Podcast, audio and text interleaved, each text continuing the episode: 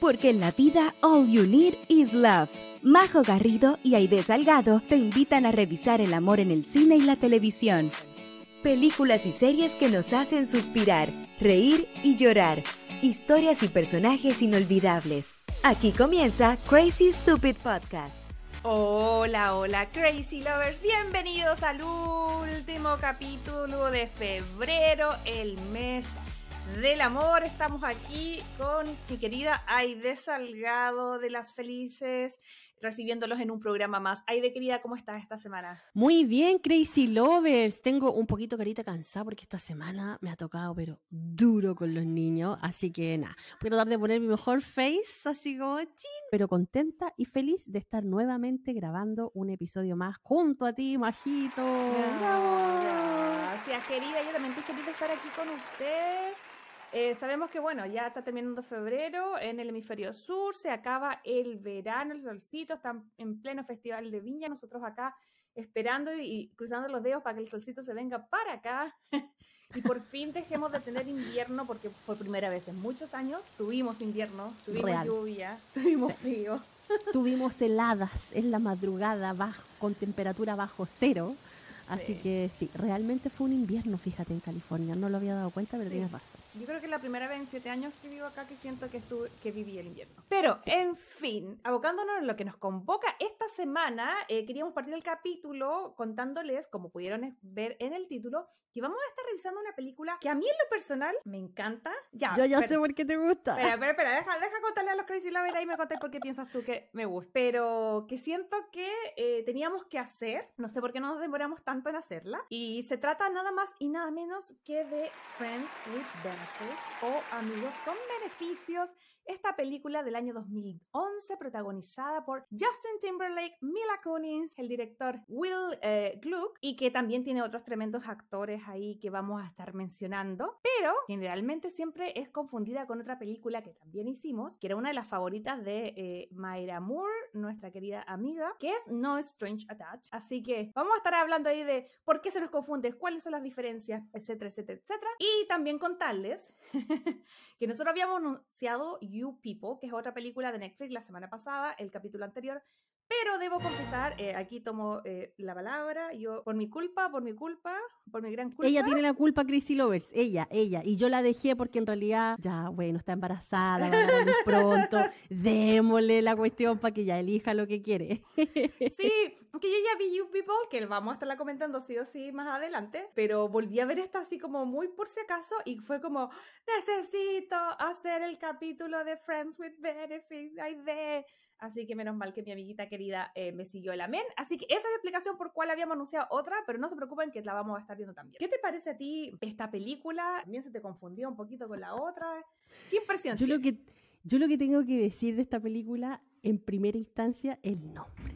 La persona que está encargada de traducir los títulos de inglés al español, ¿de verdad le va a poner con derecho a roce esta película. ¿Qué significa eso con derecho a roce?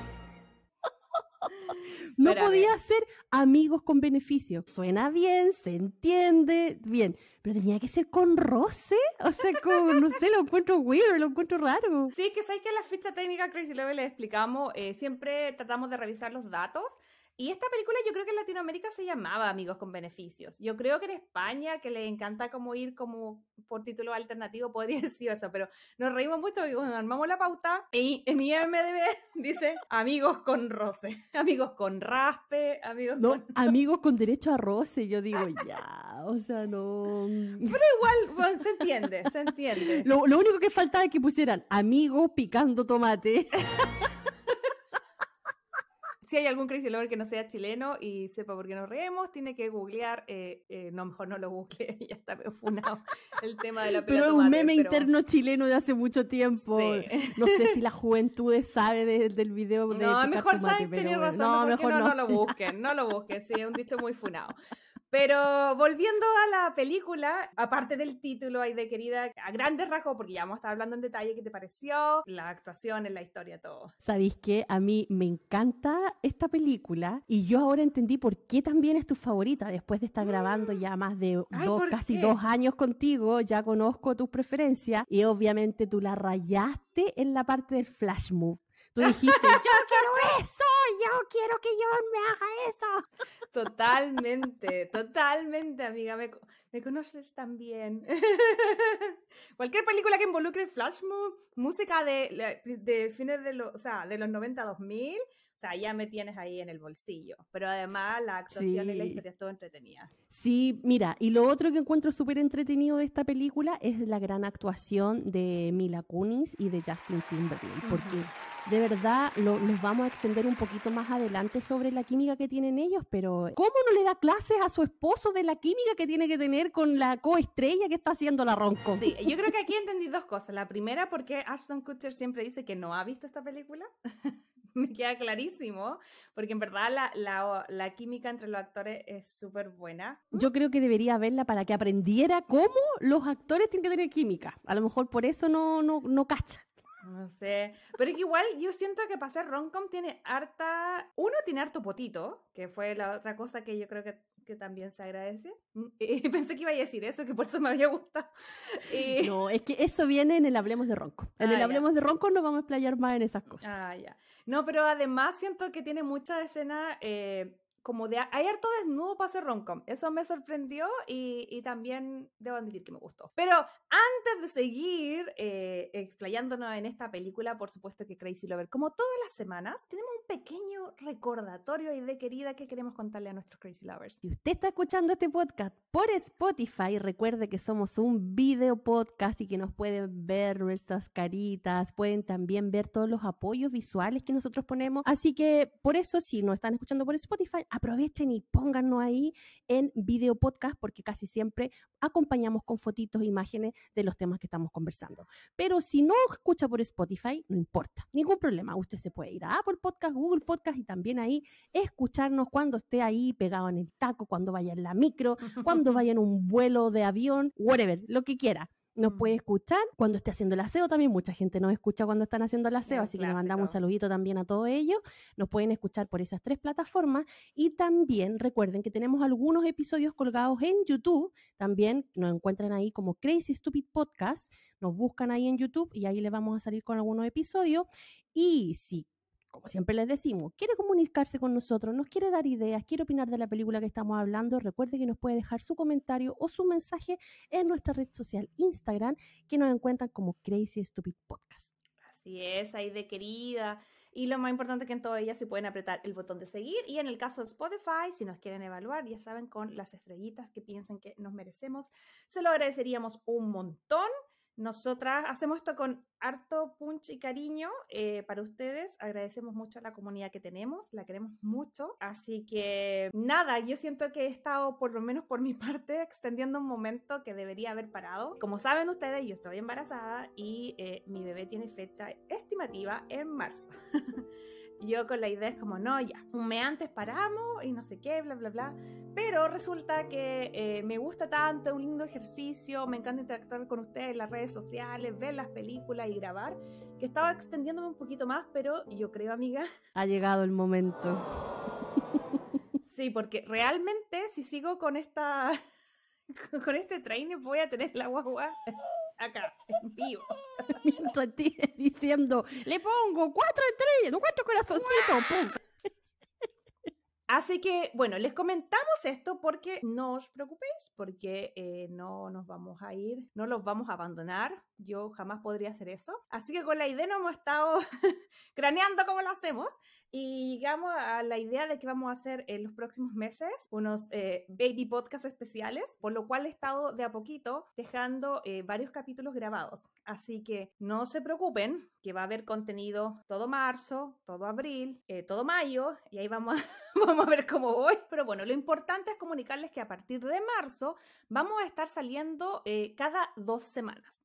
Así que eso, le pedimos paciencia, nos encantaría poder mantener el flujo, pero la verdad es que eh, dejar tantos capítulos grabados, a mí el cuerpo ya no me da, pero sí, eh, vamos a, eh, hemos estado trabajando para que cada dos semanas igual salga capítulo.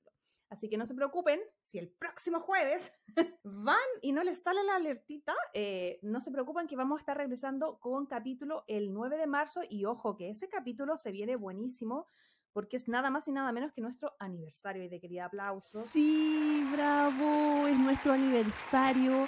Eh, este podcast cumple dos años y vamos a estar hablando un clásico que nos han pedido, pero ya hasta decir basta los ah, Crazy Lovers. Ah, ah, Guardémoslo, porque si para, que, para que se enteren cuando lleguen al final de este capítulo. Ay, de qué Ah, ya, bueno, pues, van a tener que escuchar hasta el final entonces para que ahí se enteren de qué película clásica vamos a estar hablando.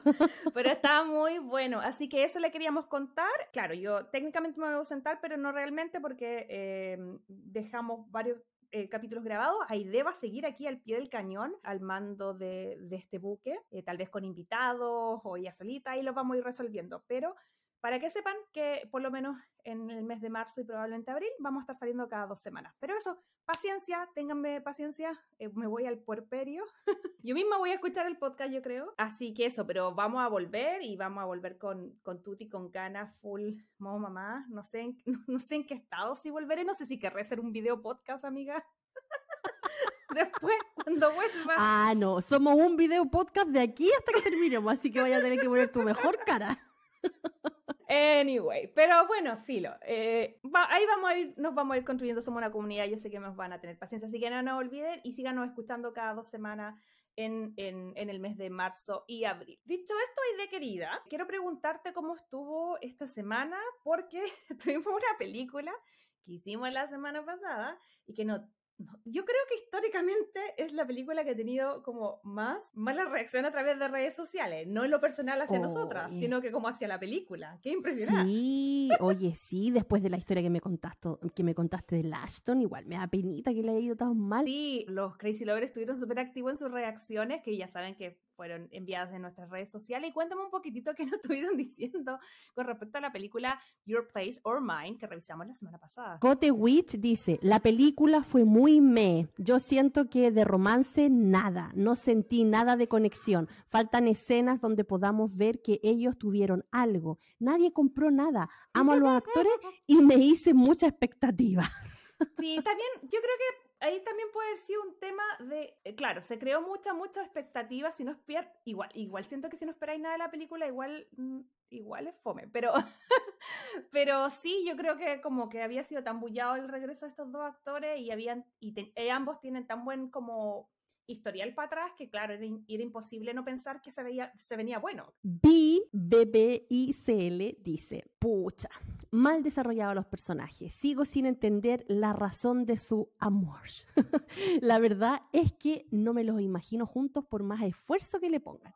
Cero química. Hasta los secundarios eran más entrete y hasta a eso no le sacaron provecho. Y Riz me encanta por lo que representa en el género, pero tiene que dejar de actuar como Elwood. Oye, ese es un comentario, sí, frecuente. ¿eh? Y ahí yo estoy de acuerdo. Y en realidad ella parece que es un poco así, entonces como su marca a lo mejor que la hace ah. como así, no sé. Pero mm, en todas las películas que a lo mejor no son drama, porque los dramas ella sabe separar las cosas, pero las que son como más eh, comedia o romance, siempre sale ahí una pizca del, del personaje de, de, Elwood. Yo creo que eso era como un comentario que se repetía. Y también nos habló Anita Flores y dice, a mí no me gustó. Me hizo falta ese momento memorable que suelen tener las comedias románticas, como el grand gesture, yo creo que eso también es un buen punto, faltó. Em, muchas cosas se me hicieron demasiado gratuitas que se sentían débiles en la trama y que por eso no me pareció creíble la historia en general. El vecino jardinero me recordaba un poco al vecino de Sandra Bullock en Mientras dormías, pero no me pareció gracioso y solo da pie para mostrar los celos del personaje de Ashton. En general, el elenco me gusta, pero la película me decepcionó muchísimo. Sí, sí estamos en la misma. Eh, sí, sí, estamos en la misma. Yo siento que, que sí, es una gran desilusión. Eh, yo insisto, es que yo soy fácil, yo, en verdad, me gustan todas las películas de romcom, entonces yo creo que la digerí un poco mejor y, traté de darle estas vueltas. También, también, Ojo, por el ejercicio de pensar que cada vez que vemos una película yo sé internamente que estoy pensando qué podemos hablar en el podcast. Ahora, si la hubiera visto sin ningún tipo de obligación, como la vieron nuestros Crazy Lovers, probablemente te habría dicho como, meh, como, te dijo ahí la Crazy Lover. Pero me llamó la atención porque siempre hay como cosas a mitad, como que siempre hay como a la mitad de la gente le puede gustar algo y a la otra mitad no. Y ahora fue 99.99% de la gente que no le gustó. Pero yo la película que estoy segura que sí nuestra comunidad le va a encantar es esta, la que vamos a estar viendo esta semana y que es la película Amigos con Beneficio o Amigos con Rosy, ya bueno. con beneficio, si nadie le decía con Rosy. con, raspe, con, raspe, claro. Eh, amigos con beneficio, donde tenemos a Mila Kunis y Justin Timberlake aquí haciendo la pareja soñada Roncon, que de verdad para mí funcionan excelente. Y Ashton Kutcher debería aprender de, ellos. Así que nada, pues yo creo que tenemos mucho que explayarnos. Vamos, vamos a estar hablando harto de esta película con la Majo, así que los invitamos a nuestra próxima sección, que es.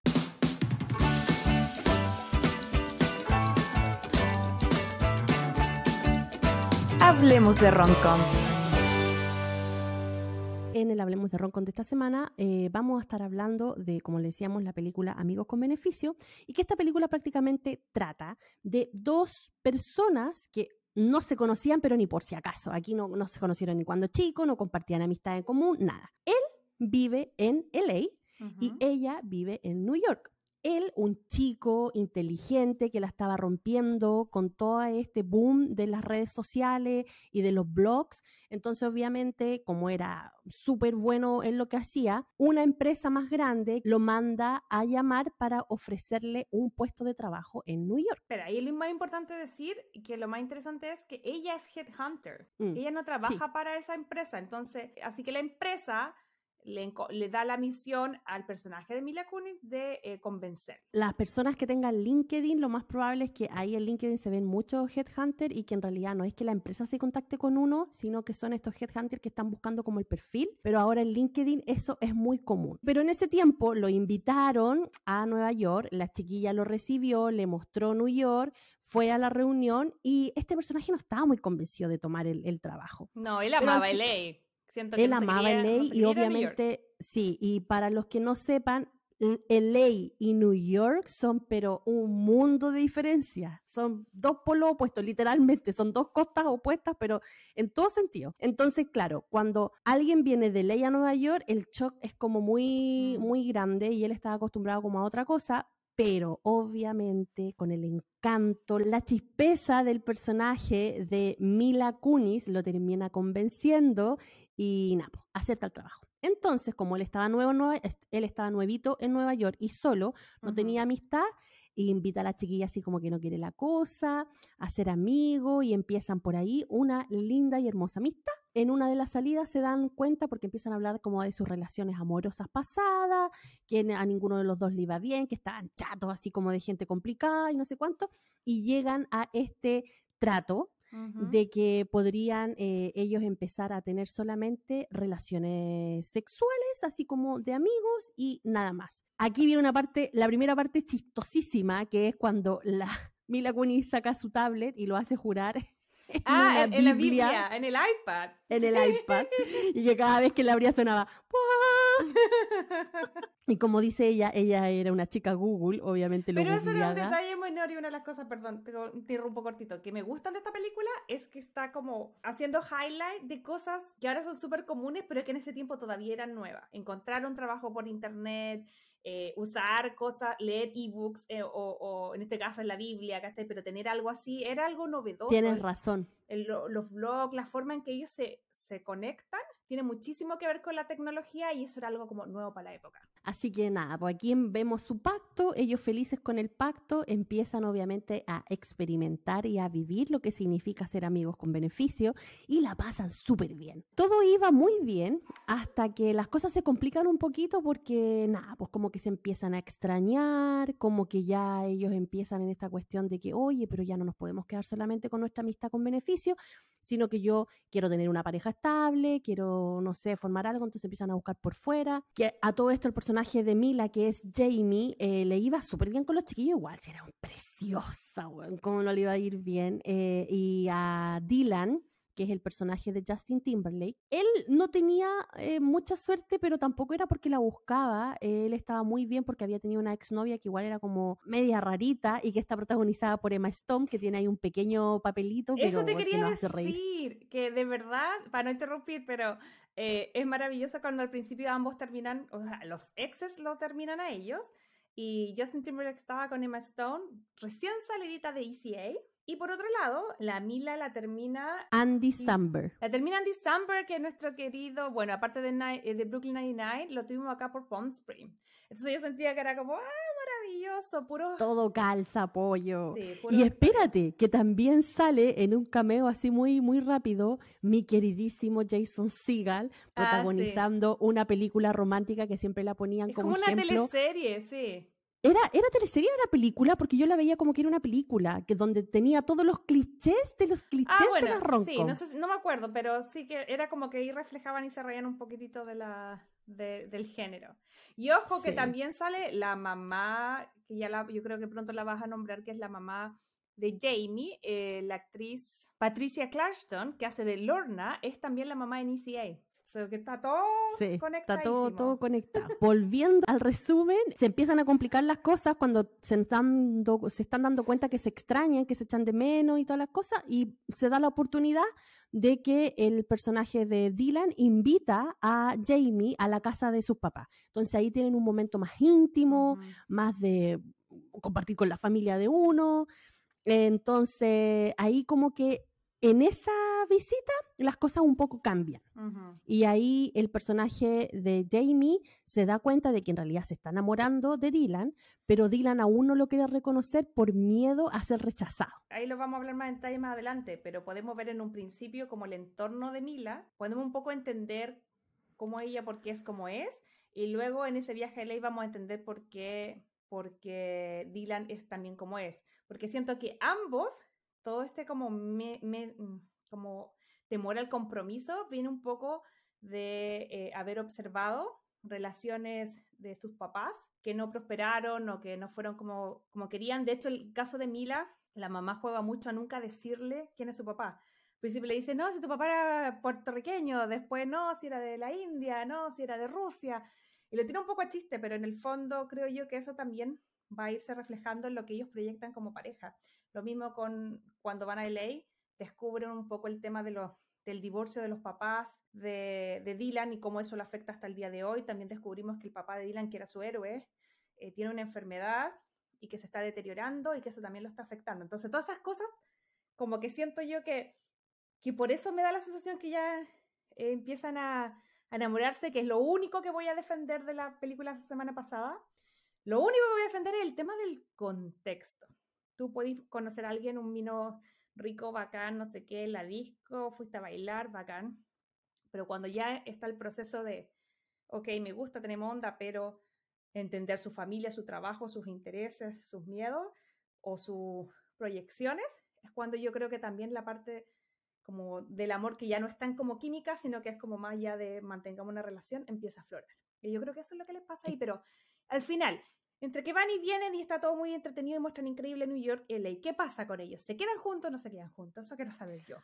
Al final, eh, Dylan tiene una conversación con su papá que lo hace un poco abrir los ojos, reaccionar y al final se la juega con la chiquilla porque la chiquilla todo esto estaba como muy enojada porque ahí tuvieron como una peleita en, en- cuando fueron a, lo- a LA. Y nada, pues se la convence con una de las cosas que más le gusta a la Majo, que es un flash move, y ahí se enamoran, chan chan, se entregan, se dan cuenta que son uno para el otro, no sabemos si se casan, no sabemos si tienen hijos, no sabemos si son felices para siempre, pero la película termina con ellos dos en ese momento felices juntos e iniciando una relación. Chan, chan. ¡Aplausos! ¡Aplausos para esta tremenda película y de y para este tremendo resumen que nos acabas de hacer, querida! Sí, así que nada, pues esa es la película. Yo estoy segura que muchos Crazy Lovers la han visto porque nos habían pedido esta película antes. Y como es buena película de Roncom y yo sé que una de las favoritas de la Majo, te quería preguntar, Majito, ¿qué te pareció esta película? ¿Cómo encontraste la química entre los actores? ¿Te gustó? ¿No te gustó? Cuéntanos un poquito. Eh, bueno, yo creo que ya les adelanté eh, al decir que básicamente vi esta película y fue como, ¡hagamos capítulo! ¡Yay! Así que evidentemente me gustó. A mí me gustó gustaba eh, desde mucho antes, pero creo que de esas películas que como que había olvidado lo, el grato momento que me había hecho pasar, porque obviamente la vi en el 2011, la debo haber visto una vez más, pero hace años de años que no la veía. Entonces yo me acuerdo em, que cuando partimos el podcast, claro, yo le pregunté a la Mayra en ese momento, en la temporada 1, cuál era una de sus películas favoritas y a ella le gustaba No Strange Touch, que es básicamente un plot muy parecido a esto. Entonces yo me acuerdo que ya hicimos esa película, yo dije, ya voy a dejar pasar un rato para que no sean dos películas iguales. Bueno, se me fue la mano y dejamos pasar dos años, pero, pero a mí me gusta, me parece una película dinámica, me parece una película donde hay romance, donde hay química, o sea, la química entre Mila y, Justin Timberlake me parece genial, no solo por, por, las escenas como más íntimas, sino en el general. De hecho, hay una de, casi todas mis escenas favoritas tienen que ver como con ellos en la cotidianidad, pero como que de verdad les creo. Claro, entonces, a pesar de que tal vez Justin no es como un actor, eh, aunque yo estoy sorprendida, pues yo pensaba que tenía como dos, tres películas, vamos a estar analizando, tiene como 10 o 15 en las que apareció, así que igual, no es, obviamente su actividad principal es la música, pero tampoco es que hizo tan poquitas películas. Pero me pasa que me divierte, y, y eso es lo que agradezco, porque me dan romance, me dan risas. Creo que esta es una ronco, ¿cachai? Como las que a nosotros nos gustan, porque hay unas otras que son como o muy, o sea, ECA yo la amaba, pero era mucho más comedia. Hay otras que son mucho más drama, pero esta yo creo que tiene eh, la perfecta dosis de como romance y comedia. Y eso lo agradezco, la música está increíble, las actuaciones. Y como decías bien tú, también destaco cómo hacen partícipe el tema de las locaciones. A diferencia de Your Place or Mine, donde era todo como muy superficial, acá yo siento que hacen partícipe de Nueva York y de Ley eh, uno, para mostrarte la ciudad, pero dos, también para darte a entender por qué los personajes son como son. Y aquí algo es como, como súper importante porque tal vez creo yo que cuando vivía en Chile, yo conocí primero Nueva York. Me encanta, siempre yo, soy, yo amo, amo Nueva York, por mí iría todas las veces de la vida, pero Nueva York tiene un estilo de, eh, de, vida que te absorbe, te come, o sea, o te traga o te escupe. Y a mí me ha pasado que pese que toda la vida yo así como, I love New York, mi sueño es vivir en New York. Yo las veces que estaba allá, y sobre todo ahora que vivo en LA, es como, man, necesito irme a mi casa a descansar, porque tienen como un ojo, que tiene cosas buenas y cosas malas. Yo creo que en, mi experiencia, la gente en el este es más gruñona, pero más sincera, ¿cachai? Eh, pero tiene una energía que llega allá y así una cosa y otra cosa y otra cosa y otra cosa y otra cosa. Y a mí de verdad las veces que he ido para allá, como que, ah, como que me acelera. Y uno acá agarra también un pacing un poco más relajado, siento yo porque el clima es más, más, más piola, trabajamos la misma cantidad de horas, pero es más relajado, ¿cachai? Como que, como que siento que son, no hay una mejor que otra, son diferentes. Y eso hace que también tú como personaje entiendas por qué, por ejemplo, a mí se me hacía súper obvio que, que tal vez Justin Timberlake no quisiera de una irse para allá. Yo hubiera visto esta película hace 10 años atrás y diría, pero ¿quién no quiere irse a Nueva York con una, ¿cachai? Eh, entonces me gustó cómo grafican eso. Y, y la química, o sea, más allá de, lo, de, de, los potitos, los desnudos y todas esas cosas, creo yo que eh, en cada diálogo estaba patente. No sé qué te pasó a ti. Te encuentro toda la razón, sí. Eh, nosotras que hemos visto la diferencia entre LA y Nueva York, podemos palpar y es más fácil para nosotros darnos cuenta de ese cambio que no era fácil. Eh, también yo tampoco sé si me podría ir a vivir a Nueva York. Encuentro que es una ciudad demasiado rápida. Ya estoy muy acostumbrada al solcito, a la playa, al estilo de vida en California, es súper distinto. Entonces, mm, claro, para el personaje debe haber sido difícil, pero si tenía una headhunter como la Mila Kunis, en donde de la nada te inventaba panorama, te llevaba a pasear, te tiraba talla, era súper arriesgada, se subía arriba la cuestión de la maleta porque se le había volado el papelito. O sea, no sé, encuentro que igual como que te embobáis un poco con ese tipo de personas, po. Todo el rato, pero por eso te digo que era bacán, porque siento que los personajes también reflejaban como la, las personalidades en general de los lugares y también ambos lograban verlos las cosas buenas del otro lado, ¿cachai? Como que la, la Mila logra eh, convencerlo a él y por otro lado cuando la Mila va a LA también logra ver las cosas como buena onda, ¿cachai? Que hay acá, que acá es mucho más, yo no les voy a negar que tiene el estigma de ser superficial. Yo siento que sí lo es en ciertos lados, no en todas partes. Si te vas a meter a Hollywood y hay gente que, que le interesa ese medio y esa industria y, está bien, pero no es lo único que hay. Y yo creo que eso es lo que descubre la Mila también, que fue lo que me pasó a mí también. ¿Cachai? Como que hay lugares donde en verdad la gente es súper piola y solamente más relajada y no le importa cómo se ven. ¿Cachai? Eh, pero también hay lugares que, claro, es todo muy estético, depende a lo que vengas, pero me gustó mucho esa interacción. Oye, y con respecto a em, el tema de los actores y los personajes, yo no me había planteado, creo que nunca la nombramos, pero ahora que lo pienso, es, te pregunto, ¿es Mila Kunis una queen de romcom? Definitivamente sí. No sé exactamente cuántas roncom tendrá ella, pero le quedan muy bien los papeles de chica de roncom, encuentro yo. ¿Por qué? O sea, lo que siempre digo, actuar con los ojos, lo tiene. La Mila Kunis súper expresiva, es súper histriónica, eh, sus papeles tienen, siempre tienen chispa. O sea, yo nunca me imagino a la Mila Kunis así como, o sea, si me ponía la Mila Kunis en sus papeles y a la Sandra Bullock, la Sandra Bullock ya puede tener el papel de la niña media mojigata, así como inocentona, pero yo a la Mila Kunis no me la imagino así. De hecho, hay una película en donde nada que ver con Roncom, de, la, de las malas madres, que ella trataba de ser como la mujer así, y Ah, no, sí, o sea, el papel, el papel no le, no, le, no, no le quedó, o sea, igual se chasconea después y esa es la que realmente uno goza y, y, y- y le cree más el papel, pero sí, yo creo que ella está perfecta como para Queen de Roncom. Sí, a mí me pasa lo mismo. y Yo siento que eh, ella tiene una personalidad encantadora que yo no, o sea, no conozco a nadie que como que, que le caiga mal de per se. Y creo que todos sus personajes, ella tiene como una dulzura que al final, aunque el personaje sea tan, tan, tan insoportable como Jackie in That 70 Show, que es donde la conocimos, igual ella le aporta esa cosa, ¿cachai? Entonces, y, y- pero es dulce, pero no es como pava, no es como mosquita muerta. Me gusta esa mezcla de que es como dulce, es hermosa y todo angelical, pero la tipa también se ha mandado unos papeles increíbles que les creo todo el rato.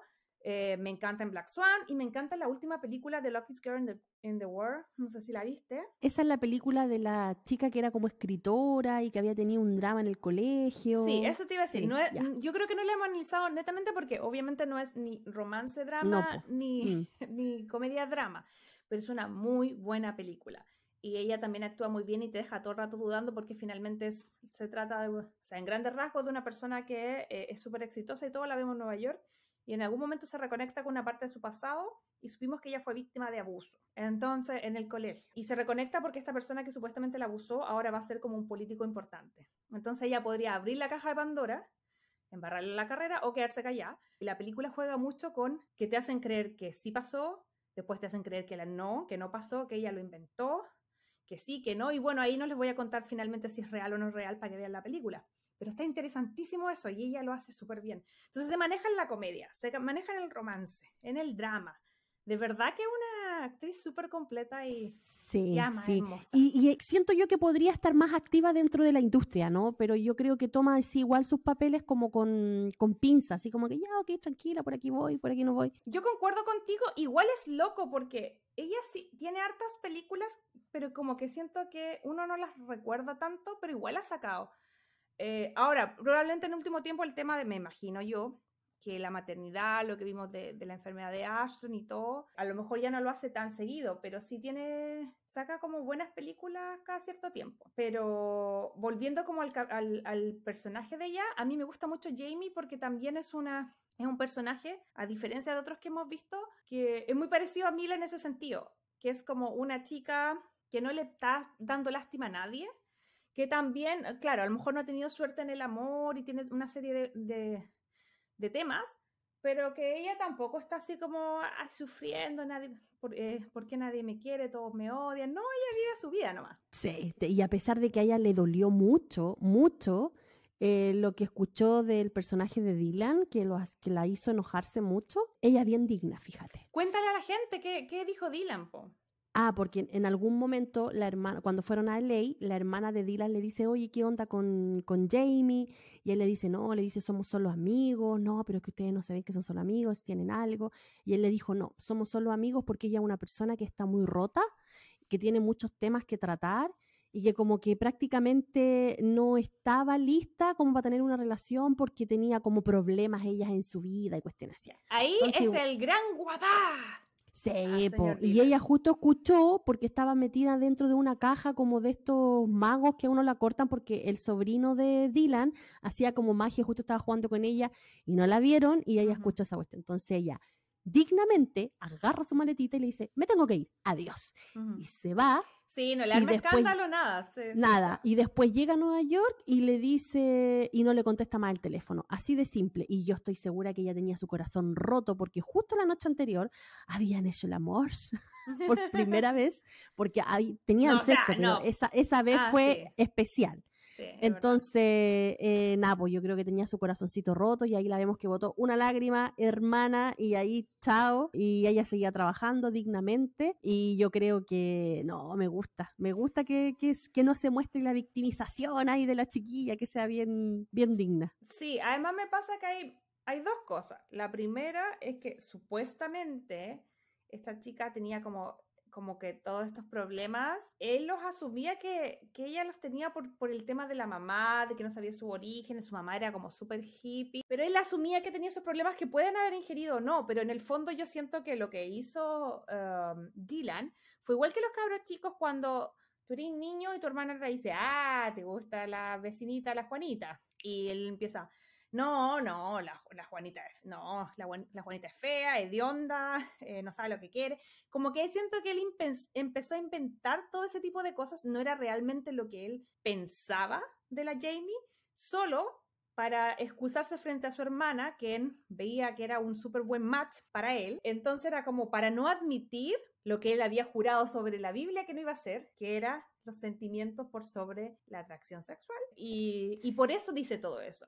Pero es que eso también es un escudo y ¿quién no ha estado ahí? Que tire la primera piedra el que no ha estado ahí, que se pone el parche ante la herida porque no quiere ser herido. Eh, que uno dice, no, ¿para qué? No, que esto no va a funcionar. Que... Pero en realidad lo dices porque tienes miedo a que realmente pase. Entonces, eh, también es como, ¿quién no ha usado ese recurso de protección, de criticar al otro o ver el ojo en la paja ajena? Bah. o ver la paja en el ojo ajeno.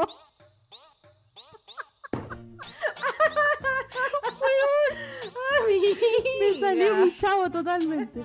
Eh, yo estaba ahí, yo, yo, Sí, yo lo he hecho. Eh, entonces, es, es- es un recurso común, por eso yo se la perdono, porque en realidad Sí, lo po. entendí por qué lo hizo. Y es porque él no quería eh, ser herido, pero él también tenía sentimientos con ella, obvio. Obvio, y al final, eh, uno, cuando parte, por ejemplo, el personaje de Dylan, parte como en su oficina de este blog exitoso en LA, y conforme va pasando la película, van ella lo va conociendo y se van saliendo como las capitas de la cebolla. Y va indagando y va entrando más en él. Y ahí podemos ver, a mí me gustó mucho la ida a LA, porque da lo mismo, podría haber sido LA, Ohio, Chicago, donde quiera. El tema era como el acercamiento a la familia. Y ahí nosotros conocemos que em, los papás se habían separado hace mucho tiempo, que había un tema ahí de que la mamá había dejado al papá, no recuerdo bien si al final era por una fe o algo, pero había sido como problemático y como que para, para Dylan su papá lo era todo, se transformó un poco como en su héroe. Entonces cuando vemos ahora, porque lo muestran al papá que confunde los nombres, a veces sale sin pantalones, yo no sé si tenía, me parece que era Alzheimer lo que tenía, Sí, Em, era eso, porque lo nombran en la película, de hecho. Claro, el ídolo se le, se le cae y ese otro temazo, porque es como un subtema, no, no tiene que ver directamente como con la parte romántica. Yo creo que como que la separación había afectado la, la- la imagen que él tenía de crear pareja y del compromiso, pero por otro lado también estaba la caída del ídolo. Y ahí también vemos como ella es capaz de mostrarle que no tiene por qué caerse su ídolo, que su papá siempre va a ser su ídolo y que si está atravesando por algo específico que tiene que ver con una enfermedad, él tiene que aprender a lidiar con eso porque a él como que le daba vergüenza cuando el papá hacía algún, no show, pero no sé, pues de repente él se sacaba los pantalones en público, pero que tenía que ver con, un poco con su enfermedad, eh, y a él le daba vergüenza y le daba lata como que, mm, que eso pasara. Entonces, todo ese tipo de cosas él también la empieza a comprender a través de la, de la Jamie cuando ella la va a visitar. Entonces, por eso te digo que yo creo que es posible tener sexo sin emociones cuando es solo sexo, pero es imposible tener sexo sin emociones cuando tú ya conoces el contexto y el entorno de una persona. Sí. Y tú puedes enganchar o no enganchar con eso, pero yo creo que ahí es donde aparecen los sentimientos. Y a mí me pasó que, como que con Dylan, también me, hacen, me daban ganas de hacerle como porque la hermana, que también es una actriz famosa, que se llama mm, Jenna Elfman, que, que era, muy, era muy bacán en esa época, tenía varias series. Ella estaba como a cargo del papá, y súper bien. Y este otro loco como que no lidiaba nunca con el papá, y fue como a verlo una vez y colapsó. Entonces ahí también Sí. me dan ganas de decir como, guapa, ¿cachai? Como, de hecho, lo, lo lo cuida como una vez, que lo, lo tiene que cuidar como por dos horas en el aeropuerto y se le pierde. Después lo encuentra, ¿cachai? Es como... Pero ahí igual tuvieron una conversación ellos dos que le hizo hacer el clic e ir a buscar al personaje de Mila Kunis. Sí, pues, pero yo creo que mi tema es que él estaba como estaba, eh, ah, es que siempre lo hablo con mi, terapi- con mi terapeuta, y es como avoidance, que lo dice en inglés como evitar. Y así como él estaba evitando el compromiso con Mila por miedo a que las cosas fracasaran y perderla como amiga y como pareja, él también estaba evitando tener pasar tiempo con su papá, ¿cachai? Para como una forma de negación de la realidad y mantener esta idea de héroe que tenía de, Mm. de papá en la cabeza cuando niño. Oye, pero hablando de Dylan, yo estoy segura que aquí tenemos que tratar un tema en este podcast y es ¿Cuál? ¿qué te parecieron todos los potitos que vimos en esta película? Eh, Me acordé del tiro de la Tami, eso es lo primero. Dije, ah, Sí, Tami, te recordamos con esta película. No, me parece bacán, me parece bacán porque es como mostrar algo de lo cual necesitábamos ver. A mí, lo que reprochábamos, por ejemplo, la semana pasada, que no había química, porque no, no veíamos interacción entre ellos. Entonces yo siento que si tú estás con una premisa, porque la premisa de esta película es, se puede como tener relaciones que tengan que ver solamente como con el sexo y la intimidad y no con los sentimientos, esa es como la pregunta y eso es lo que va a responder la, la- la película. Entonces tenía que haber, tenían que mostrar, ¿cachai? Eh, pero lo hacen de una forma súper sutil, si bien hay harto potito, hay harta escena íntima, se nota que ellos tuvieron que compartir mucho y que tienen mucha química, porque independiente que uno sabe que están actuando, igual están como en pelota, igual están como cerca, ¿cachai? Como que eso se palpa. Lo hacían de una forma igual chistosa, tampoco es una porno, o sea, se está con nada. Bridgerton le pega mil patadas a esto, o sea, se ven harto potito, pero, pero no, no, no de una forma burda, así que a mí no me molestó para nada, me, pareció un, un- como en su justa medida, un pequeño regalito para todas. Y además, Justin Timberlake no es, mi, no es como que... No es un Santo, sex santo de tu devoción. Sí, no es un sex symbol para mí, pero igual Ah, no se agradece, o sea, sí, también, pero eso ya es como por, por cosas que han pasado más en el último tiempo. Pero tampoco me desagradó, a eso voy. No habría googleado por las mías el potito de Justin Timberlake, pero cuando lo vi en la pantalla no me desagradó, básicamente. ¿Tú qué te pasó? Sí, yo encuentro de que, eh, claro, a diferencia de los Bridgerton, por ejemplo, que uno ve harta escena así como media fogosa y todo, claro, ahí lo ves con un punto de vista como más sexual, de relación y toda la cuestión. Pero en esta película, a pesar que había harto potito, yo no me, yo no me fui por el lado sexual, de hecho lo encontré muy chistoso, muy gracioso, casi al nivel de la verdad. empelotada que se pega Jason Segel en eh, Olvidando a Sarah Marshall. ¿Cachai? Porque Sí. ahí Jason Segel está de frente en pelota, ¿cachai? Y, y, y tú no lo veís con una morbosidad así como que, ay, no, no decís, No, "Ah, weón, así como que le gusta andar en pelota, no sé, ¿cachai? Te da risa. Y, y- y eso es lo que me gusta que genere esta película, porque no es un- unos potitos mal hechos, ni, un, ni unas filmaciones que la ponen así como para captar gente, no. Es como que está dentro del contexto de lo chistoso, de lo gracioso, y la parte cuando va al baño, weón, y supuestamente va a hacer pipí, es que de me ha verdad me, cagué sentado, de la risa. risa. Weón, me cagué de la risa. Entonces, claro, a pesar que hubieron desnudos y vimos potitos, nunca lo vi como con el morbo, sino que siempre lo vi como parte del, del- de la comedia, ¿no? Parte Sí, de, lo, de lo chistoso. Es que esa es la gracia cuando los desnudos tienen un propósito, ya sea mostrar vulner- vulnerabilidad o también o algo sexual y todo, pero cuando en el fondo están definidos una tecla y no están por estar. Entonces, me pareció muy chistoso esa parte. Pero, ¿Mm? pero encuentro de que los desnudos que te dan risa, eso es súper difícil de lograr. Sí, Es súper difícil lograr. Y son súper pocas personas las que pueden generar esa risa como, como desnuda dentro de las películas. Jason Segel es uno. Y yo creo que estos chiquillos también les resulta súper bien. Pero hay otras películas que, claro, hay desnudo y lo tiran así como para risa y es como que no me reí ni un poco. Así, y ya hasta lo encontré de más. Mm, Sí, no, pero aquí anduvo bien ese tema. Yo te tengo que preguntar, no puedo evitarlo. Abstrayéndote de, la película en sí, ¿qué opinas tú en lo personal de, de esta promesa que ellos hacen en la Biblia? Eh, ¿Se puede tener intimidad y sexo sin emociones? o no. Me acordé de toda la gente que en Tinder se junta para tener solamente sexo. Em, yo creo que sí se puede, pero no podéis seguir siendo amigos. O sea, si queréis por el rato tener sexo con alguien, bien, yo creo que se puede, chao, lo olvidáis. Porque así funciona muchas cosas en Tinder y en todas estas aplicaciones en donde solamente buscáis gente para eso. Pero si después tienes una amistad, conocí a la familia, como decís tú, y todo es, yo creo que es imposible. Yo creo que es difícil, es súper difícil no mezclar los sentimientos con, con eso. A mí me pasa que, claro, en teoría, ahora yo pienso que sería imposible.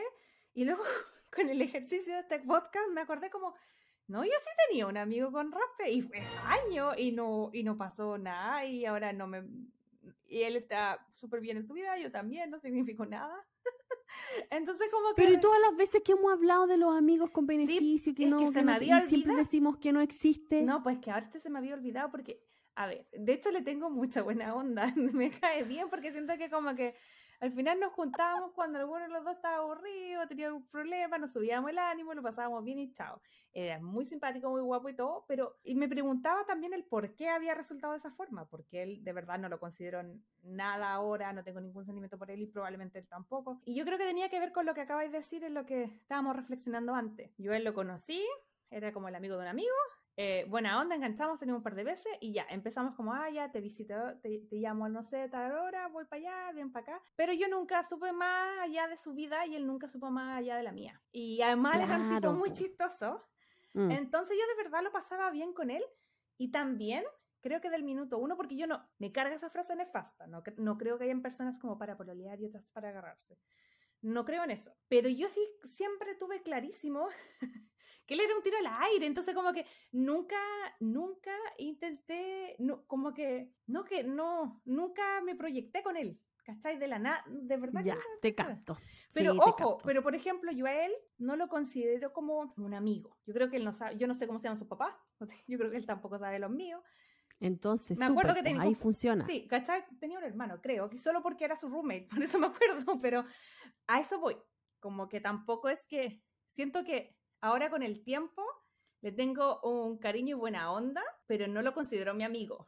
¿Cachai? No tengo idea qué pasa en su vida y él no tiene idea qué pasa en la mía. ¿Cachai? Y yo creo que Ya. por eso se logró. Y lo otro que también, en mi caso, era alguien que conocí y que al tiro era como solo para eso, ¿cachai? Como que no, no era como que, ah, éramos amigos, nos conocíamos, los sueños, las, eh, las metas, eh, los sufrimientos. No, yo no tengo idea. Me acuerdo que estudiaba, yo sé que se tituló de eso y debe trabajar en eso. Eh, y hasta la fecha, insisto, tengo, tengo buena onda con él, pero cacha, al nivel que no lo había mencionado antes porque no está en mi radar de Se pensamiento. te olvidó, claro, pasó. Pero sí, No, lo yo- pasamos re bien un par de años. Yo la primera vez que vi esta película fue hace algunos años atrás y yo decía, puta, que me hubiera gustado tener la suerte, la Mila Kunis. claro, no era la Mila Kunis, entonces no sé si iba a tener esa suerte, pero, Ay, Pero amiga, creo- tírate para arriba, tírate flores, ¿por qué no? pero creo que cuando vi la película yo dije, este es el estilo de vida que yo quiero. nunca lo viví, o sea, tuve pololis así como que no, no supieron nunca de mi vida y tampoco eran pololis, sino que eran relaciones sin nombre, pero igual de cierta forma no es que nos juntábamos solo para eso y chao, no, pues igual había más interacción, ¿cachai? Igual Mm. había un interés de a lo mejor llevar eso a otro, a otro step, a otro paso, pero, pero así como realmente tener a alguien para puro y, y chao, mm, no, me hubiera gustado eso sí, pero no, no. Crazy Lover, si usted quiere tener un amigo con roce, tiene que preocuparse de tres cosas. Uno, que no conozca a los papás. Otro, que no sepa cuál es su comida favorita, película favorita, ni nada. Que no sepa dónde vive, que no sepa cuál es su segundo nombre, a lo mejor su apellido, qué sé yo, dónde trabaja. que solamente sea para eso y chao. Pero no se involucre nada más si quiere que resulte. Consejo. Nada. Y también está en el, en el querer eso, porque yo me acuerdo que yo creo que tal vez esa, esa es otra diferencia. Ah, claro, ese es el punto más importante. Pues quiere realmente tener un, un- ¿Solo un amigo con roce nomás y chao.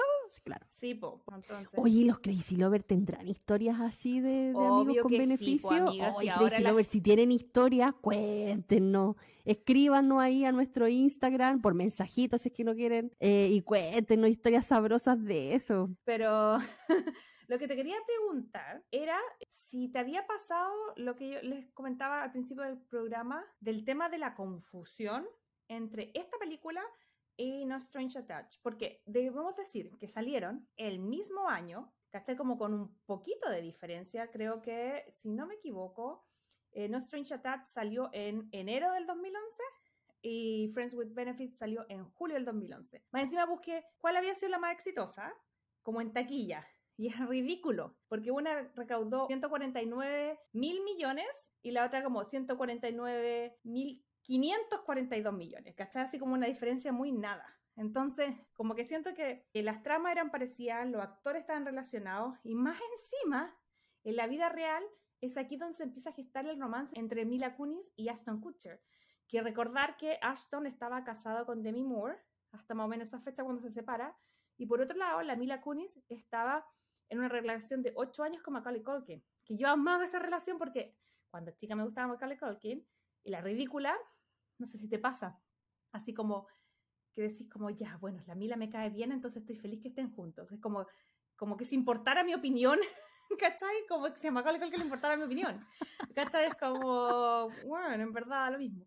Pero ellos estaban como separando y, y, empezaron a, ellos han dicho en múltiples entrevistas que empezaron a vivir algo muy parecido mientras ambos filmaban las películas en la vida real estaban como reconectando porque se conocían de That 70 Show. Eh, entonces me parece como que está todo así muy conectado. No sé si te mezclaba a ti también estas dos películas. Se me mezclaban estas dos películas más aún que el año anterior, en el 2010, habíamos visto El Cisne Negro, en donde trabaja junta Natalie Portman con Mila Kunis. Entonces era como que hubo dos años que yo veía por todos lados a la Natalie Portman y a la Mila Kunis, así como, ¿qué onda? Son las únicas actrices Hollywood. No, y me da risa porque hace poquito, bueno, ¿se acuerdan que la semana pasada hablamos que Ashton se estaba preparando para la maratón? Entonces él hizo como algún trato con Peloton, está como thinning en las que se nos muere Big. Exacto. Eh, bueno, la cosa es que estaba como haciendo un programa y invitaba a correr a la Natalie Portman y eh, les voy a dejar por acá el clip, pero es chistoso porque ella dice básicamente como que en esa época ella estaba como filmando, no sé, estaba haciéndolo, estaba terminando de filmar The Blank Swan, entonces todavía había pasado, no sé, seis, siete meses al lado de la Mila Kunis, pero ella estaba con los ensayos para No Strange Attach. Entonces al final le dice como, yo te besaba a ti en el set, tú besabas a la Mila en la vida real, era como que estaban todas las babas mezcladas, ¿cachai? Al final como que era como que todos con todo en esa época.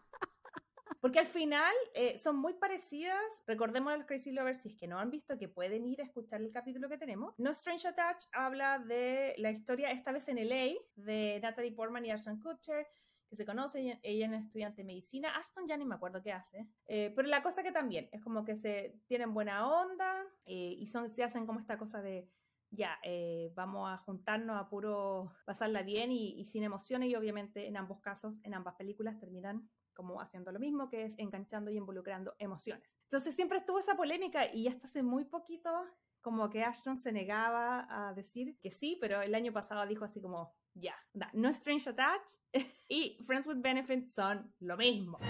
¿Cachai? Como que, en verdad.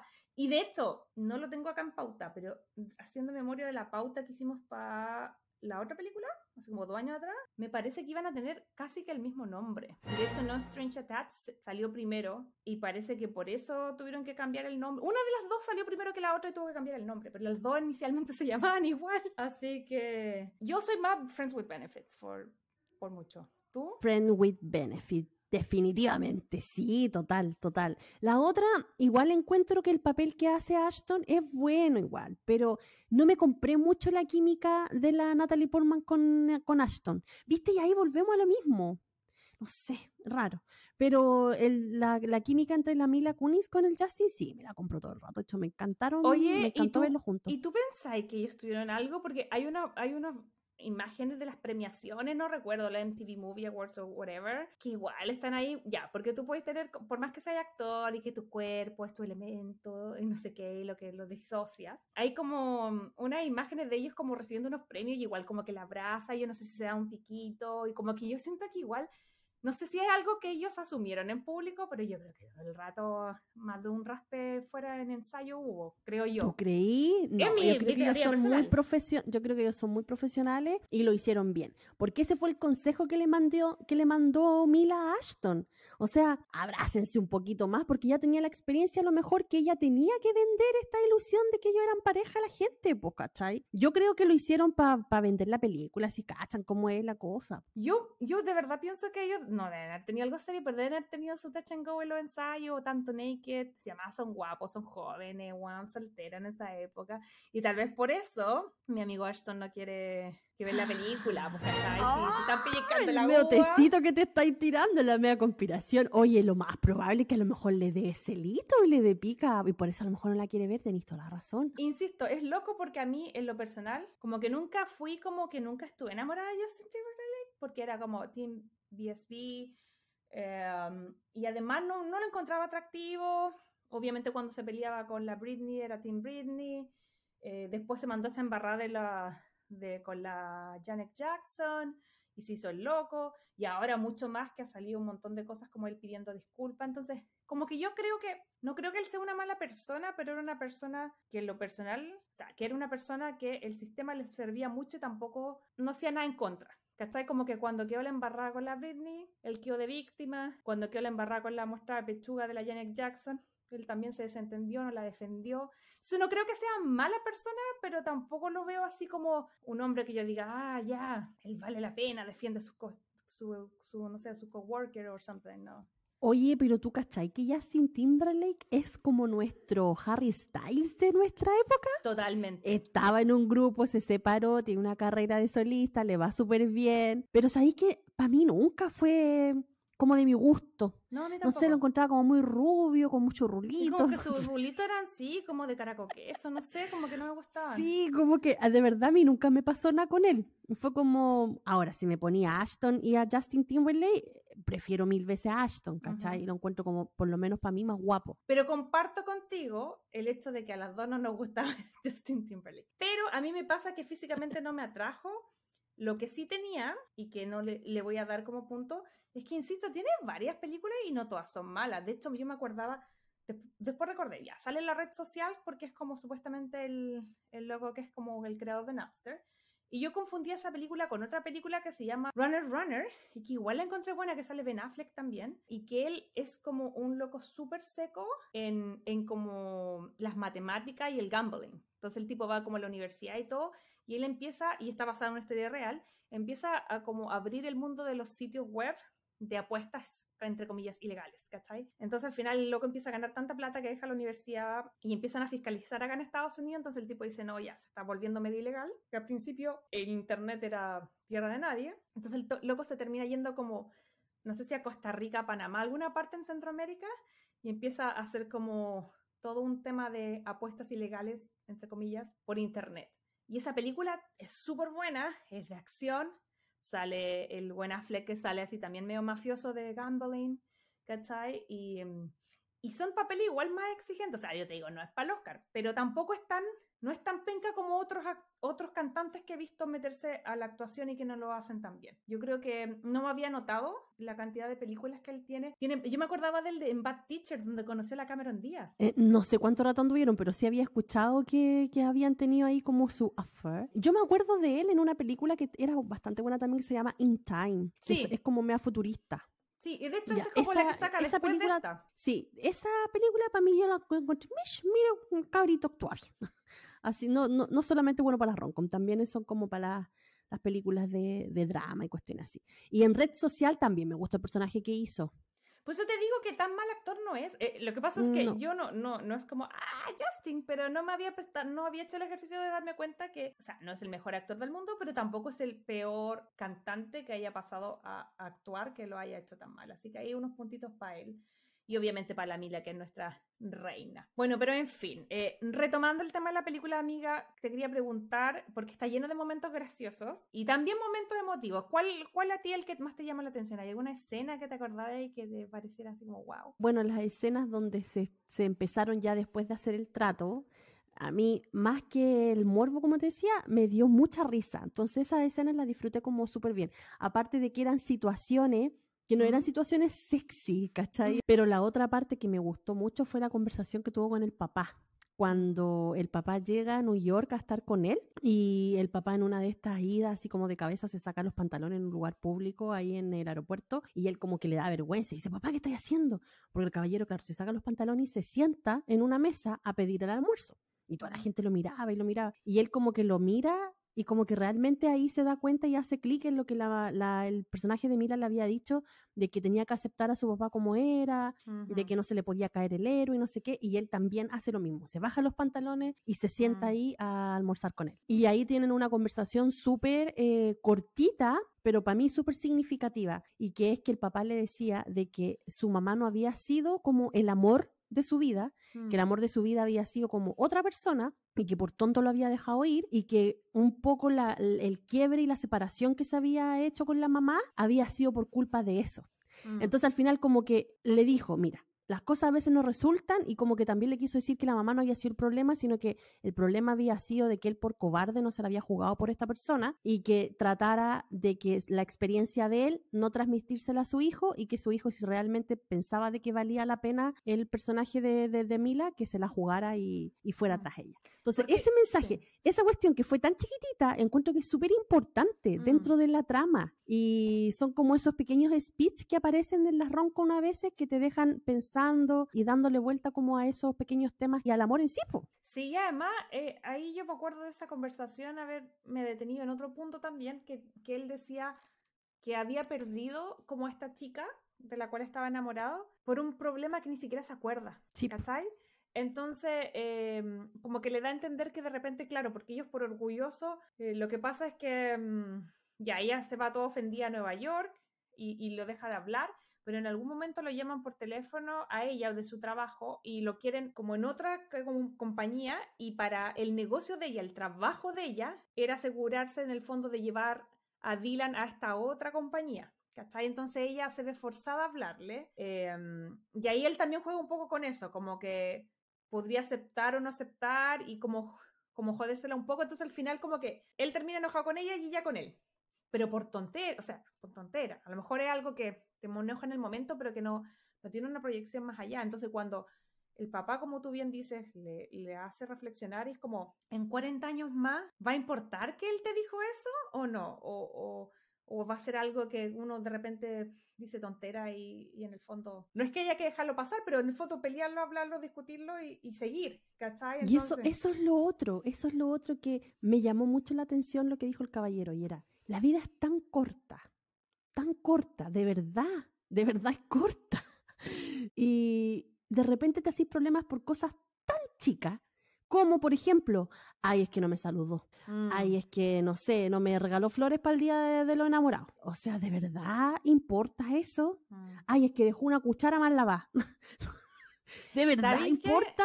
Y a mí me pasa, eh, yo hace mucho tiempo empecé a cortar por lo sano, que era un consejo que me dio mi amiga Sofía Bravo, que la quiero mucho. Yo estoy todo el año, para mi cumpleaños quiero este perfume, para mi Navidad quiero esto. Y es como, si quiero algo, lo verbalizo. No espero que John se le ocurra que tal vez, ¿cachai? Porque él no va a llegar nunca a lo que yo espero de él. Y eso puede ser con una tontera como un regalo, pero también con cosas más importantes. Entonces yo creo que de repente uno se siente en las relaciones a esperar que la otra persona saque la conclusión igual a la tuya. Y la otra persona piensa diferente, tiene un contexto diferente, a lo mejor puede llegar al mismo, a la misma meta, pero no de la misma forma que tú. Entonces yo creo que algo súper importante es como verbalizar lo que uno quiere. Y eso es lo otro que nos comentan ellos en una conversación que tuvieron cuando él le dice, pero si tú me dijiste que solamente íbamos a ser amigos. Ujú. Y ella decía, sí, pero es que empezaron a pasar otras cosas. Pero si tú me dijiste, bueno, sí, sí, discúlpenme, Sí, uno bueno para lovers, eso, por eso digo. discúlpenme los hombres que son crazy lovers, pero de verdad los hombres son súper prácticos. Si tú le decís blanco, es blanco. Tipo, Ahora, las mujeres, si tú le si nosotros decimos, esto va a ser siempre blanco, pero nosotros igual podemos cambiar de opinión. Ah, no, pero es que sabemos que el blanco después se va a tirar un poquito para el gris. No- nosotros tenemos esa posibilidad en nuestra cabeza, pero mm, y es lo mismo cuando le dais una orden a, a un hombre, ¿cachai? Y esta cuestión no estoy, no estoy diciéndole que son menos personas, no, mm, es que son prácticos, ¿cachai? Es como, mm. me puedes, no sé, una, me puedes barrer la entrada de la puerta. Ellos te van a barrer la entrada de la puerta. Así, Mm. tal cual. No Tú le dijiste que barrer la entrada de la mm, puerta, van a barrer la entrada de la puerta. Pero no se van a fijar que en el otro lado hay polvo y que también hay que barrerlo. No. No. Tú me dijiste que barría la entrada de la puerta y eso hice. Así, Entonces, co- como... sí, po, así como que, como a la vez uno también es complicada y hay cosas que a lo mejor, claro, ellos dicen, pero si tú me dijiste esto y claro, yo dije una cosa pero quería decir la otra. Yo creo que con el tiempo he aprendido a verbalizar lo que quiero, a decir las cosas y, a tratar de llegar como a un bien común, a no esperar tanta eh, como sorpresa, sino a conversar las cosas. Y eso es lo que te decía, por ejemplo, si bien hubo una petición de matrimonio específica un día, nosotros veníamos hablando de casarnos o no, ¿cachai? De tener hijos o no, de que quiero esto en mi carrera o no. Que si quiero, ¿cachai? Porque al final esa cosa de esperar que la otra persona estaba bien, hicieron ese pacto, como con la Biblia, pero en algún momento ella se empezó a sentir distinto. Ahí era donde venía la conversación y verbalizar las cosas. Igual tampoco es fácil, porque obviamente está el miedo a perder la amistad, que es lo que venimos hablando en chorrocientas películas, ¿cachai? Pero sí, yo creo que entre más películas veo, más me confirmo de que hay que decir lo que uno quiere y espera. No significa tampoco que porque uno diga que, no sé, eh, quiero un auto nuevo mañana. tampoco es como que porque uno quiera algo. Claro, y tampoco vaya a pasar. significa, y tampoco significa que por más que cachis que tenía onda con una persona, le vaya a decir a esa persona que la ama y la persona te tenga que amar de vuelta, porque no, Claro. o sea, ahí realmente te tenéis que dar cuenta y decir, estoy perdiendo el tiempo con esta persona o no, y si lo estoy perdiendo, dímelo, porque yo necesito a lo mejor, tengo otros planes para mi vida, ¿cachai? Y a veces, y, y hay muchas veces la gente se queda callada porque sabe que va a pasar eso. Y como no quieren perder a las personas, dicen, no, mejor me quedo callada y acepto como lo que es nomás, porque si no después me voy a quedar solo y igual me gusta. Entonces, claro, lo importante es conversar las cosas. Y yo creo que eso es lo que me gusta de esta película, que tiene Mm. esas dos conversaciones que si tú le das vuelta, te dejan Sí. harto que pensar. No, está buenísima. Y lo hacen sin hacer un rollo como súper denso, ¿cachai? Como que Normal People te da mucho que pensar, pero es densa, ¿cachai? En cambio en esta, esta- te, te- deja pensando, pero igual te reís todo el rato, lo pasáis súper bien, es súper candy. A mí en lo personal creo que, más que una situación en particular, a mí mucho em, la estética, la música. Me encanta, yo me reía mucho porque siempre ponían esa canción Closing Times, eh, que, que la tenían de ringtone, que se las voy a dejar acá. Eh, y era gracioso porque como que todo el rato decían que era de un grupo, pero en verdad era de otro, y a mí eso siempre me pasa, entonces como que lo encontré súper cute y la, el soundtrack y, y el expresar como la conexión en cosas cotidianas, no en grandes cosas, o sea, acá tampoco hay grandes actos heroicos, ¿cachai? No hay como, como grandes gestos. Salvo, ah, sí, pero no, me lo retiro listo. Salvo el flash move, que eso, por favor, déjemelo ahí. Ya sí, no. Eso te Esa, iba a decir, esa, esa, esa era es. tu escena favorita, ¿no? Se me O había sea, olvidado, se me había Creo olvidado. que sí. Sí, más encima en, en Grand Central, en Nueva York, maravilloso. Porque, ojo, que Y hay ahí- dos flash moves, el Sí, que po. hacen el Times Square y después hacen el Grand Central. Sí, pues, pero en el fondo ahí también va como un super un chiste entre medio, porque ellos cuando están viendo esta, no sé si es teleserie o rom-com que ven donde sale Jason Segel, eh, hace, que a todo esto me da demasiada risa porque ah, es algo que es súper verdad. Supuestamente la, esta película eh, era en Nueva York, pero evidentemente estaba grabada en LA, pero era ridículamente grabada en LA, chicos. Es como, es como si estuviera ahí como, no sé, diciendo que estás grabando en Santiago y sale el faro de la Serena de fondo, ¿cachai? Como que todas las locaciones de LA son muy, muy obvias. Entonces, en, el, en esta serie hacen como un flash mob y todo, que evidentemente se nota que no están en Nueva York. Y es como, es, es Un- Union Station, que es como el símil la estación de trenes de acá. Entonces, pues cuando hacen de verdad el flash mode al final, le dicen, mira, y este de verdad es en Grand Central, ¿cachai? Como que no, no es en otro lado, ¿cachai? Entonces, como que está lleno de esos detallitos y cositas que a mí me encanta, porque siento que aquí hay amor, aquí no hay flojera en el guion, no hay flojera en las Sí. actuaciones, hay capas y capas y capas y podríamos estar dos horas más hablando de esta película y- de querida, pero, pero el tiempo nos apremia, así que debo ya ir cerrando. Eh, pero no sin antes preguntarte cuántos corazones le pones a esta película. Le pongo cinco corazones. Me encanta. Me encanta esta película. Le pongo, sí, todos esos corazones. Me compré el personaje de Mila Kunis. Me compré el personaje de Justin Timberlake. Me gusta la química que tenían ellos dos. Me dieron mucha risa. También me dieron momentos para pensar. Me mostraron el New York con paisajes súper bonitos, la parte que tienen ellos donde van a hablar como a la azotea, súper bonito de noche, me lo muestran de noche, de día, la parte donde el tipo va en la lancha también, no, tiene, de verdad tiene, pero de todo, de todo me encanta. ¿Y tú, Majito, cuánto le dais? Cinco, cinco. Cinco porque me encantó. Porque tiene flash move. Sí. Cinco porque tiene flash move, porque tiene Mina Kunis, porque tiene Nueva York, porque tiene LA, porque tiene, eh, como dije, la combinación perfecta de romance y comedia que a mí me gusta. La sentí livianita, pero no livianita hueca, sino como livianita sustancial. Así que Comfort Food de Tomo y Lomo, eh, full recomendada, si la pueden volver a ver. Yo creo que muchos seguramente ya la habían visto, pero si le pueden pagar una repasada, esta sí que sí, yo creo que vale la pena ver cada vez que estemos como tirar en el sillón y queramos reírnos un rato. Así terminamos una semana más, un episodio de este podcast hablando de esta película que de verdad nos dejó a la Majo y a mí con los corazoncitos llenos. Queríamos recordar, Crazy Lover, que si nos están escuchando por Spotify, recuerde ponernos las estrellitas que usted cree que este podcast se merece, darle al botón seguir, especialmente ahora que vamos a tener episodios ahí alternados cada dos semanas. Es importante que le ponga al botoncito seguir para que le notifique cuando saquemos episodio nuevo. Y la Majito nos va a estar contando por qué el próximo episodio es tan, tan importante y qué películas vamos a estar haciendo en este episodio tan importante. Así es, Aide querida, porque como les decíamos eh, al principio del programa, eh, vamos a estar de aniversario. Este podcast está cumpliendo dos añitos de vida a partir de marzo del 2021. No puedo creer que ya estemos en el 2023. Y para celebrarlo, teníamos que hacerlo como con una película que capturara el espíritu de este podcast, pero también lo que más nos gusta hacer, que es el tema de la nostalgia. Porque digamos que nos encanta recordar eh, todas aquellas películas que eh, nos hacen el corazón ponerse un poquitito eh, más blandito.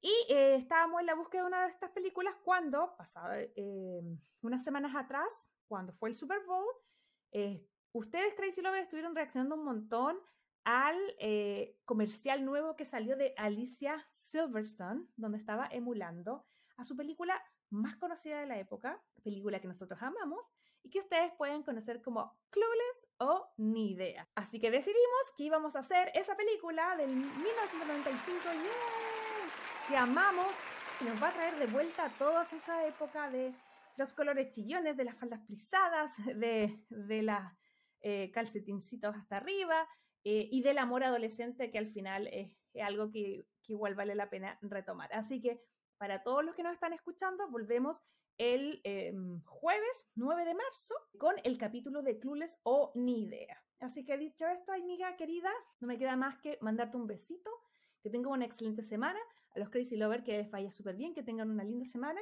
Y nos estamos viendo y escuchando el dos semanitas más. Ay, majito, sí. Me voy. Qué nervio. Ya. Oye, la mejor de las suertes, mucho ánimo, mucha fuerza. Fuerza ahí. Así que nada, yo me, me hago un retiro que es momentáneo no sabemos hasta cuándo, pero apenas haya energía y tiempo para regresar, lo haré, pero insisto, la idea va a seguir ahí con, con material y, y, yo también les dejé hartos capítulos grabados con mucho amor. Así que no me olviden, un besito, me voy a tener a mi bebé. Nos vemos más adelante y que tengan una excelente semana. Chao, chao. Chao, chao, Crazy Lover. Adiós, majo. Te esperamos. Bye. Si te gustó este podcast, recuerda seguirnos en Spotify, Apple Podcast y Google Podcast.